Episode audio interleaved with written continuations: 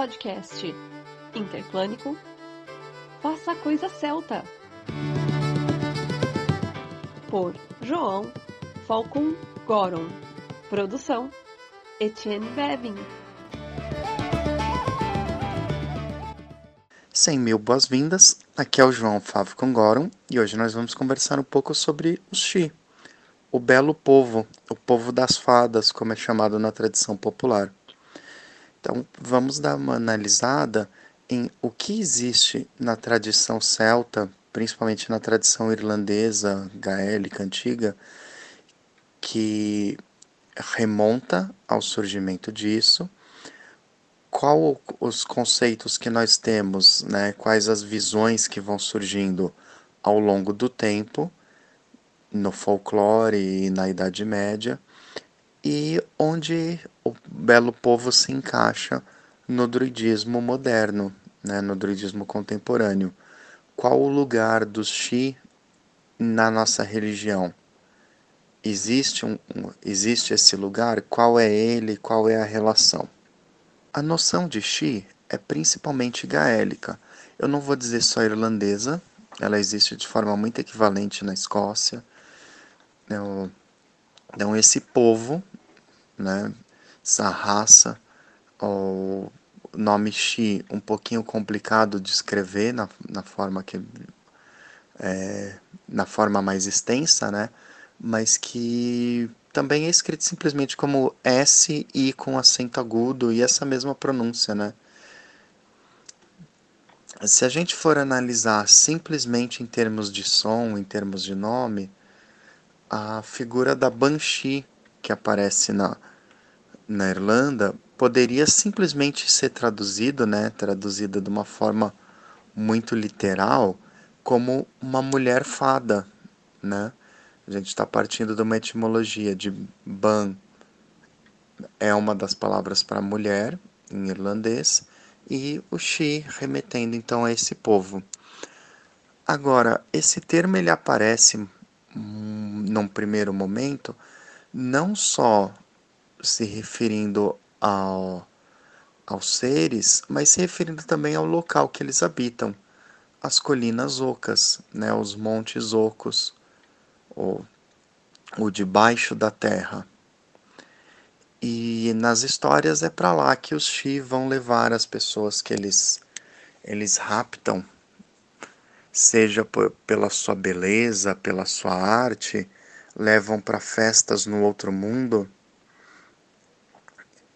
festas que parecem durar uma noite, mas que podem levar muito tempo.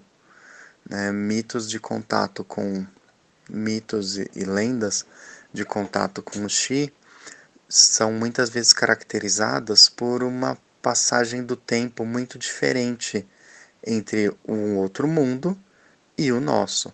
Então, quando a pessoa retorna, passaram-se muitos e muitos anos em alguns casos décadas ou séculos. Outra característica que aparece muito nos mitos é um caráter negativo do belo povo. É um caráter de um povo disposto a bastante orientado a a vingança ou pelo menos a uma agenda própria, mas que se provocado, causa reações terríveis. Então, o folclore irlandês, por exemplo, está repleto, o folclore moderno, né, dos séculos mais recentes no interior da Irlanda, está repleto de histórias de pessoas que derrubaram uma árvore ou mexeram com um círculo de fadas, tanto uma árvore que, que cresce sozinha no meio de um campo, é considerada na tradição especialmente ligada ao, ao belo povo, quanto os círculos de cogumelos. E a pessoa que mexe com um deles, seja para plantar um campo, construir uma estrada, normalmente sofre uma vingança terrível de, de doença, loucura, azar e morte. Então, essa visão negativa que o folclore tem é o que faz com que não se mencione diretamente esse povo. Por isso se fala simplesmente o belo povo, né? The fair folk, normalmente em inglês. Então você usa de eufemismos para não atrair a atenção nem a ira. Né? No Legends, Charms and Superstitions of Ireland, né? Lendas, Encantos e Superstições da Irlanda, de autoria da Lady Esperanza Wilde, a mãe do Oscar Wilde. Então, é, é mencionado de forma muito explícita que não se fala os nomes dos reis do, do belo povo para não atrair essa atenção e essa ira. Agora, quem está familiarizado com o druidismo, familiarizado com a mitologia irlandesa, sabe que os montes ocos, as colinas e os túmulos antigos, como Brunaboyne, New Grand, eram muito antes associados aos Tuatha De Danann, esses montes que são é, criações humanas, né? montes é, sepul é, sepulcrais artificiais, né? criados por humanos, eles foram depois, né, nas, no, em períodos posteriores, associados aos Tuatha De Danann. Então, New Grand é a morada do Daida, que depois vai passar para Angus, quando Angus Og é, engana o seu pai né, e toma para ele a morada. O que a gente tem então em muitos níveis é pós-cristianização do mundo celta, os lugares que eram associados aos deuses serem associados ao belo povo. Então você tem na, na visão popular, essa diminuição dos deuses. Deixam de ser os deuses que nós cultuamos, os deuses que são os ancestrais do nosso povo, que nos protegem no dia a dia, e passam a ser lugares habitados pelo, por espíritos da natureza ou por espíritos do outro mundo. Aí a gente vai ter de forma muito, muito clara, por exemplo, a deusa Aine, uma pronúncia mais adequada para o nome seria Enya, né, mas a escrita para a gente em português seria lido como Aine, então muita gente acaba entendendo o nome dessa forma, né? Então estou usando aqui para facilitar. É, que vai ser retratado até hoje ela não era assim no, na antiguidade, no passado, mas hoje na tradição popular muitas vezes ela é citada como uma rainha das fadas. Exatamente então por essa confusão, por essa mistura entre os deuses do passado e essa noção que vai surgindo e se aprofundando do, das fadas folclóricas do imaginário popular do ponto de vista do druidismo, né, para quem segue a religião, é bastante absurdo chamar Enya de Rainha das Fadas. Né, essa associação que muitas vezes perdura em outras religiões pagãs, né, mas que, como a gente se baseia na tradição celta realmente, né, busca as raízes antigas, então essa associação não, não faz sentido, não encontra lugar. Tá? Agora, o que, que a gente pode dizer sobre povos do outro mundo, né, ou mesmo especificamente fadas na tradição celta? Então, na mitologia irlandesa e na mitologia de outros locais, como a galesa, a gente tem menções a outro mundo. A gente tem menções a povos que vivem nesses outros lugares, que não são humanos, mas também não são divinos. Muitas vezes isso aparece em mitos mais posteriores, né? aparecem em histórias mais posteriores, não na interação com os deuses em si mas no mundo celta irlandês a gente tem menção a vários e vários reinos, como Tirnanog, a Terra da Juventude, né, mas também Tirnamban, que é traduzido como a Terra das Mulheres. Então, se nós temos terras que são associadas com os ancestrais ou com os deuses, mas quando Tirnamban é mencionado nos mitos, é diretamente como uma, as, as mulheres de lá são mencionadas como uma forma de fadas, não as fadinhas aladas, né, Tinkerbell, Sininho, de forma nenhuma. Mas nesse conceito que, é o, que vai aparecer nesses mitos e vai perdurar durante boa parte da Idade Média, por exemplo, de um povo mágico de outro lugar, um povo mágico de outro mundo, que é belo, vive vidas extremamente longas, ou em alguns casos pode até ser imortal.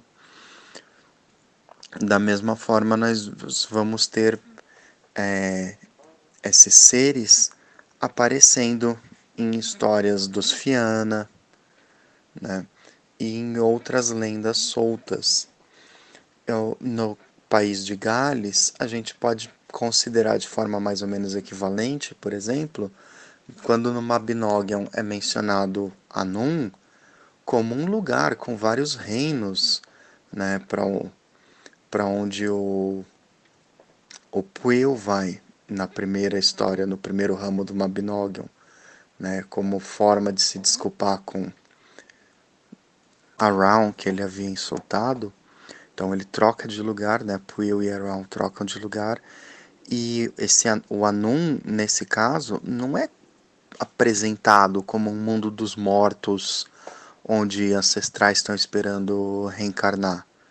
É apresentado como um outro mundo sobrenatural habitado por esses por esses outros povos, né, habitado por pessoas que não são humanas, não são exatamente humanas, mas que também não são necessariamente deuses.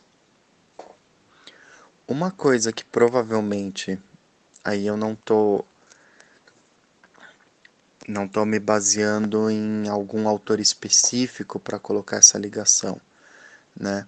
Mas uma coisa que, na minha opinião pessoal, provavelmente teve um peso foi ao longo da Idade Média você ter novamente uma, uma mistura da mesma forma que já havia tido uma mistura das figuras dos deuses com as figuras desses outros povos, uma mistura com do, da cultura celta com a cultura as culturas germânicas, que por exemplo no caso dos nórdicos a gente vai ter os reinos dos elfos, né? O reino dos elfos da luz, Lisalfahain, o reino dos elfos das, das trevas ou da escuridão, Svartalfheim,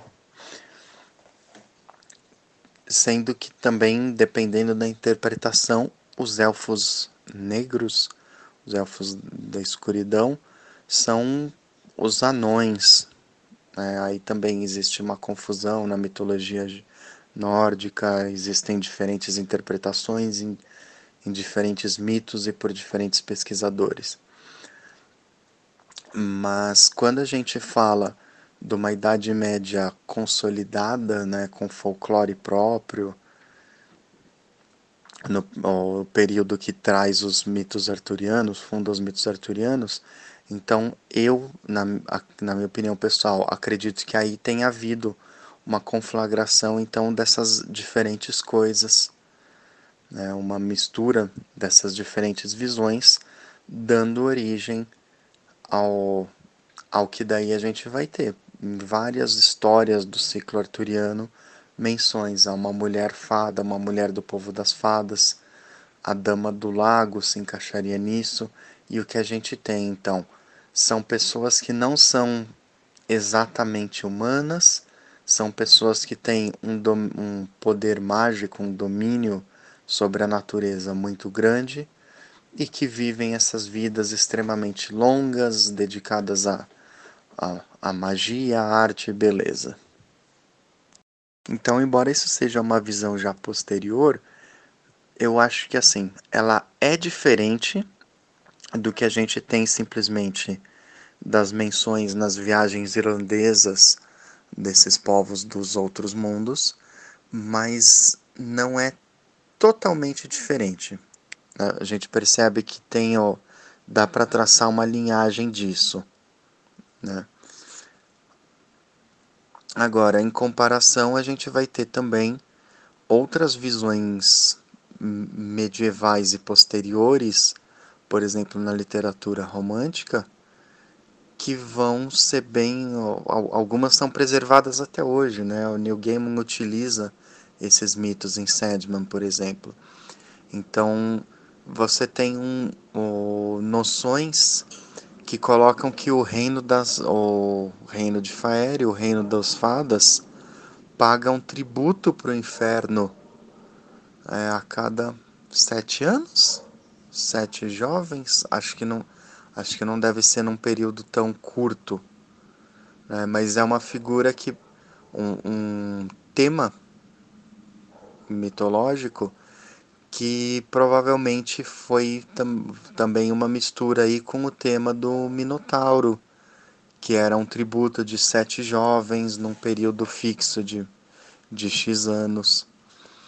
Ou você vai ter visões que, tentando enquadrar as fadas numa visão de mundo cristã, também colocam que essa visão eu acredito que ela seja muito mais recente. Né? Acredito que não seja medieval, seja uma invenção da, da contemporaneidade, mas eu posso estar enganado sobre isso. Mas então eu já vi literatura que coloca as fadas como sendo ó, os anjos que ficaram neutros na guerra entre o céu e o inferno. Então, os anjos que lutaram ao, ao lado de Lúcifer, caíram para o inferno. Aqueles que ficaram neutros, não quiseram se envolver para terra, pra, na guerra, foram banidos para a terra como fadas. Esse é o tipo de visão que é muito apropriado pela literatura de fantasia e pelo imaginário do século XX e do século XXI. E um cuidado que a gente tem que tomar é que, assim, hoje em dia nós sabemos, normalmente nós conseguimos é, identificar o autor de uma obra contemporânea, né? a autoria da obra faz parte. Né? Então a gente consegue traçar o que é variação, o que é derivação, a partir de quem. Mas que o que a gente tem, por exemplo, como os mitos arturianos, ou em muitos casos, lendas, folclore, etc., também muitas vezes teve uma criação inicial, né? Tipo, aquela, aquela ideia não surgiu do nada.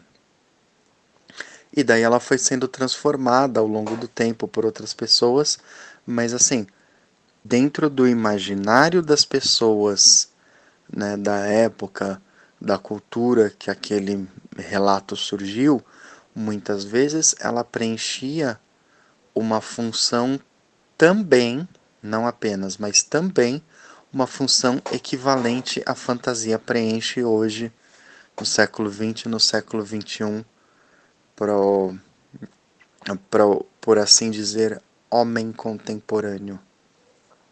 Claro, os mitos têm funções muito maiores e muito mais nobres. Então, eles são uma explicação da natureza dentro de uma visão de mundo sagrada e o, a perpetuação dos mitos, né, a preservação dos mitos, estrutura a sociedade. Então isso é algo muito maior pra, do que a visão que a maioria de nós tem hoje da literatura de fantasia. Eu não vou entrar aqui em, em Joseph Campbell e na análise que ele faz de mitos modernos, porque aí eu já estou divagando, isso vai ser uma divagação maior ainda. Mas outra visão que vem também de um folclore já centenário e que vai ser muito apropriado pela literatura e pelo, pelo imaginário popular atual é a visão, principalmente na Escócia, da existência de uma Court e uma Court. Então, de forma semelhante a, aos elfos da luz e os elfos da, das trevas dos, dos, nórdicos, dos germânicos. Então, a Court, uma, uma corte do belo povo, formada por aqueles que são mais benfazejos ou, e ou mais bem dispostos em relação à humanidade, uh, que representam forças de luz e de ordem, né, de perpetuação da beleza, e Ancilicourt incorporando aquele aspecto de caos ou de destruição, ou um aspecto de alguém que não está minimamente se importando com a humanidade e que o que tiver que acontecer com a humanidade que aconteça e pronto. Um aspecto de caos que a gente pode dizer análogo ao que os Fomori incorporaram lá atrás, na antiguidade, ou os titãs gregos e os, ou, os trolls e os gigantes nórdicos. Mas mesmo nessa visão que separa o belo povo em dois grupos diferentes, um hum, mais benevolente e o outro não, né? Aliás, a ancilicorte chega em alguns momentos, em alguns lugares, ser identificada com a caçada selvagem. Mesmo nessa visão, o, nem, ninguém do belo povo é alguém que você vá procurar alegremente, vá procurar ó, é, se meter, né? Ou ir atrás de uma barganha sem saber que isso vai ter consequências graves, ou desrespeitar os limites, né? Aí, como eu disse, ó, da tradição irlandesa recente, bem recente, que foi compilada pela Lei de Esperança Wild, você vai ter o belo povo causando a, a derrocada de muitos humanos que mexeram com quem estava quieto. E é dentro dessa tradição que não só hum, pontas de flechas antigas né, do homem pré-histórico, da humanidade primitiva, é, ou seja, achados arqueológicos vão no folclore ser identificados como pontas de flechas de elfos, mas vai existir toda uma tradição de se proteger de, de dardos de elfos, setas de elfos. Toda uma tradição de se proteger desses dardos mágicos que podem causar doença, que podem causar um, um sono negro. Né? Então a pessoa ou adoece ou ela cai de acamada, cai no sono e não acorda mais. No folclore, muitos problemas médicos, né, muitas questões que a gente conhece melhor, né, como um, um derrame,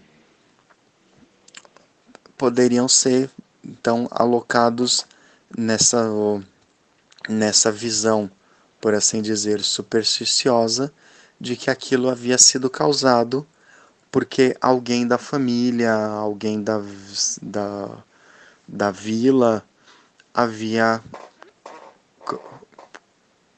cruzado, eu estou pensando no cruzado em inglês aqui, que é, havia irritado o, o belo povo. Da mesma forma, a gente vai ter a tradição do, dos changelings, que seriam o quê? Então, o belo povo, quando uma criança deles nasce fraca, nasce adoentada, é, eles fariam a troca por uma criança humana, ainda recém-nascida, no berço, e coisas que, novamente, questões médicas que hoje a gente conhece melhor, eram muitas vezes atribuídas a isso. Né? Então, uma morte de recém-nascido ou no desenvolvimento da criança, existem hoje análises que falam que os comportamentos que eram atribuídos a, a, a um changeling, hoje a gente poderia simplesmente considerar como aspectos de, de neurodivergência, como espectro do autismo. É, então, uma criança que não se comporta de acordo com o que é esperado das outras crianças. Eu não estou dizendo aqui que toda a tradição mágica, folclórica, lendária é pura e simplesmente superstição, porque a gente parte do druidismo, que é uma religião em que a magia é real e que a existência do belo povo é real. Agora, o que eu estou querendo dizer aqui então é que é, casos que não tinham esse caráter mágico, não tinham esse caráter de contato com o povo das fadas, poderiam assim ser considerados porque era uma explicação de que aquele mundo, aquele imaginário já dispunha. Faz sentido isso? Não quer dizer que o, o, belo povo não exista. Na nossa visão de mundo ele existe. E aí que entra então, qual o que é o belo povo no druidismo moderno? Como ele se encaixa no druidismo de hoje em dia? Então, o, o que é chamado de Shi no druidismo atual são exatamente esses seres de outros mundos que não são nem nossos ancestrais, não são pessoas que estão num, num mundo dos mortos, num reino dos ancestrais, e também não são os deuses.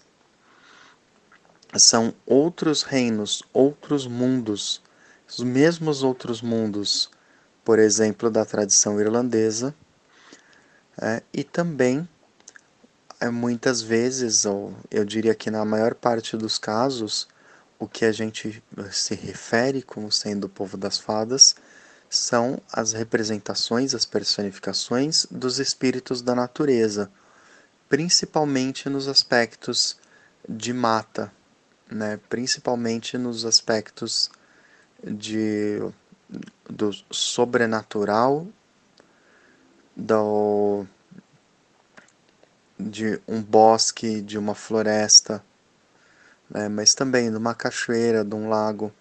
O que a gente chama de Xi, novamente fazendo uma analogia, não seria tão diferente em alguns sentidos do que na tradição brasileira são os encantados. Quando a gente pensa em seres brasileiros como o Curupira ou o Saci, que são forças da natureza, são para nós representações de forças da natureza, eles encaixam no que a gente dentro dessa visão do druidismo, associaria com o belo povo. Não com a visão de uma, de uma corte nobre medieval europeia, né, que é a, a visão que algumas pessoas vão ter da silicorte e ancilicorte, não é isso. Mas nessa visão, então, de as, as forças da natureza se manifestando como seres que para algumas pessoas podem ser visíveis, para a maioria não, não são. Mas são seres, então, com os quais nós podemos interagir ó, magicamente, através de oferendas, através de trabalhos de meditação, é, através da própria fala, dependendo do local onde você está. Né, você pode sim, simplesmente falar, se dirigir a esses seres e aguardar por sinais de uma resposta. Agora, eu falei do não mexe com quem está quieto. Então, assim, outras tradições mágicas buscam ativamente, podem buscar ativamente um contato com o belo povo no druidismo, isso não é uma coisa que tenha tanto espaço, que tenha tanto lugar. Nós já temos, assim, um é, contato suficiente com os deuses, com os ancestrais, é, no druidismo atual, né, druidismo contemporâneo, que associa muito os três reinos com os espíritos animais de uma visão totêmica, né? Então, os, anim, os espíritos animais, animais totens, têm um papel maior no druidismo contemporâneo. Então, sobra, eu, eu diria que assim, não é que sobra pouco espaço, mas é que a maioria das pessoas na sua prática não vai atrás desse contato com o Xi. Poderia ir se tivesse um propósito para isso, né? se estudasse no, nos mitos quais são as formas de fazer esse contato, quais são as regras a se seguir, né? mas não é algo que seja necessário na prática do druidismo de forma equivalente a como é necessário o contato com os deuses ou os ancestrais. Então, o que a gente tem muito são grupos que, em momentos específicos do ano, dedicam oferendas. É, eu já fiz oferendas para o Xi, né? eventualmente eu faço. Na tradição irlandesa, a, até mesmo de, até hoje no interior da Irlanda, você vai ter locais em que são oferecidos normalmente mel, leite e laticínios, né? É, iogurte, por exemplo, pro, pro, pro belo povo, né? São deixados como oferenda do lado de fora da casa. Mas não é algo que o 100% do druidismo busque ativamente. Um outro aspecto também, quando a gente fala em belo povo, que a gente foca muito na natureza, né? Mas várias tradições é, europeias, mas não só europeias, vão falar de espíritos que moram na casa e que ajudam com esses trabalhos. Esse também, esses também são outros tipos de espíritos, outros tipos de fadas, por assim dizer, para os quais se pode fazer oferendas. Então, também, também para esses, eu já fiz oferendas em alguns momentos, né? Ou por questões que afetavam a minha casa. E é uma forma de contato que é interessante ser mantido de forma muito, muito respeitosa, mas que não é um contato de culto, da mesma forma que a gente tem ou, ou um contato de, de aprendizagem e de tutela, como a gente tem com os totens, os antepassados e, o, e os deuses. Então, será que ficaram nítidas as coisas que eu queria dizer? Resumindo, o que, o que existe como tradição atual em relação ao belo povo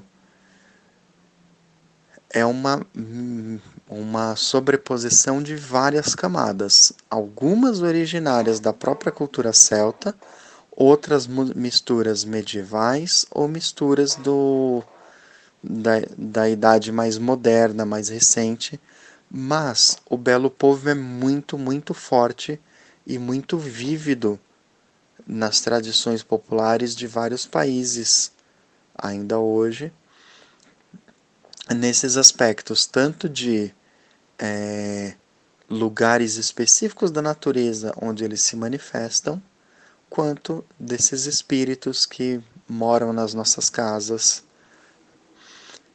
em ambos os casos, o druidismo não vê de forma leviana o contato com esses espíritos. Né? Agora, existe algum mal em fazer esse contato? Depende da forma dele. Fazer oferendas como agradecimento depende de cada tradição. Aí eu sugiro que você estude muito o que o folclore fala sobre os espíritos específicos. Agora, da mesma forma que com qualquer outro ser, não se faz uma, uma demanda, uma exigência, né? porque isso é uma forma extremamente desrespeitosa de fazer o contato com qualquer pessoa. O que dirá com um, um ser que possui outra mentalidade, outra cultura diferente da nossa. Bom, como sempre eu já falei demais, faça a coisa celta e nós nos vemos na semana que vem.